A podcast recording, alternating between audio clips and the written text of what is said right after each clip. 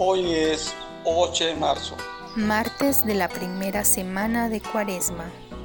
Del Evangelio de Mateo. En aquel tiempo dijo Jesús a sus discípulos, Cuando recéis no uséis muchas palabras como los gentiles que se imaginan que por hablar mucho les harán caso. No seáis como ellos, pues vuestro Padre sabe lo que os hace falta antes de que lo pidáis. Vosotros rezad así. Padre nuestro del cielo, santificado sea tu nombre, venga tu reino, hágase tu voluntad en la tierra como en el cielo. Danos hoy el pan nuestro de cada día. Perdónanos nuestras ofensas, pues nosotros hemos perdonado a los que nos han ofendido. No nos dejes caer en la tentación, sino líbranos del maligno. Buenos días hermanos y hermanas desde Lima, Perú. Al canto del gallo damos gracias a Dios por este nuevo día que iniciamos y disponemos nuestro corazón para escuchar su palabra y acogerla con devoción y compromiso. En el Evangelio de hoy, Jesús enseña a sus discípulos la oración del Padre Nuestro, oración que también nos enseña a cada uno de nosotros para orarla con muchísima frecuencia. En este pasaje del Evangelio de Mateo, Jesús enseña a sus discípulos la manera más sencilla y apropiada de orar. En otros términos, hace una clara exposición de lo que hoy en día todos conocemos como el Padre Nuestro, la cual es una oración en efecto sencilla y de fácil comprensión, pero que sin embargo encierra el enorme significado de ser hijo de Dios, quien en su condición de Padre tiene que brindarnos el pan de cada día y también perdonar nuestras ofensas, al igual que nosotros perdonamos a quienes nos ofenden. Y como complemento salvífico, también le pedimos que no nos deje caer en la tentación y que nos libre del mal que existe y abunda en todo medio en que nos encontremos. Para nuestra oración comunitaria en familia, empleamos la siguiente pregunta. ¿Realmente sentimos a Dios como Padre nuestro? ¿En qué momentos fundamentalmente? Y damos gracias a Dios por todos los que nacen el día de hoy y cumplen un año más de vida. Pedimos por todos los que están enfermos para que nuestro Señor les conceda el alivio necesario a sus dolencias y enfermedades. Pedimos especialmente por la salud de Patricia Milagro Rivas Pérez, Ormecinda Pérez López, María Soto López y Paulino Vázquez Tantaleán.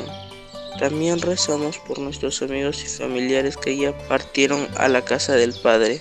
En especial por Florentina Nasnato Kanakiri, Andrés González Vinces y Elvia Escobedo de Sumaeta, al cumplirse un mes más que partieron a la casa del Padre. Y por Livia Capela de Landa, al cumplirse un año más de su fallecimiento. Que descansen en paz y que nuestro Señor brinde el consuelo y la fortaleza necesaria a cada uno de sus familiares. Finalmente, hoy por el Día Internacional de la Mujer, pedimos por todas las mujeres del mundo, especialmente por aquellas que están pasando por momentos difíciles y duros, precisamente por tener la condición de mujeres, para que nuestro Señor sea su amparo y refugio permanente.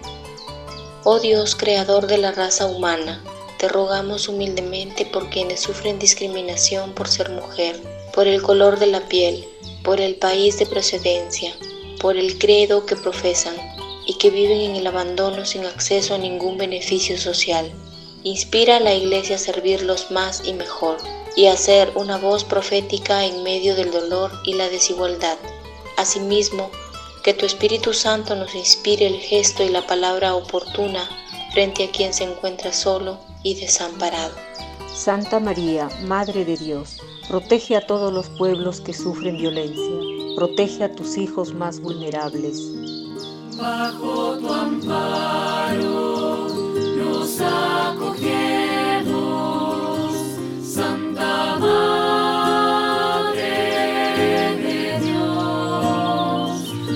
bajo tu amparo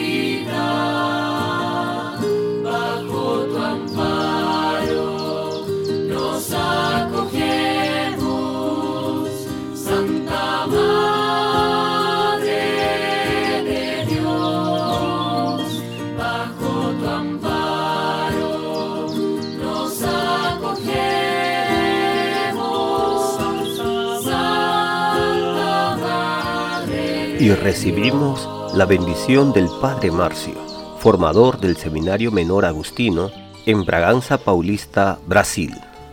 Que o Deus da vida, fonte de misericórdia, bondade e amor, nos conceda neste dia sua bênção. Hoje, no Dia Internacional da Mulher, uma bênção especial a todas as mulheres e suas famílias. Em nome do Pai, e do Filho, e do Espírito Santo. Amém. Una producción de Alcanto del Gallo.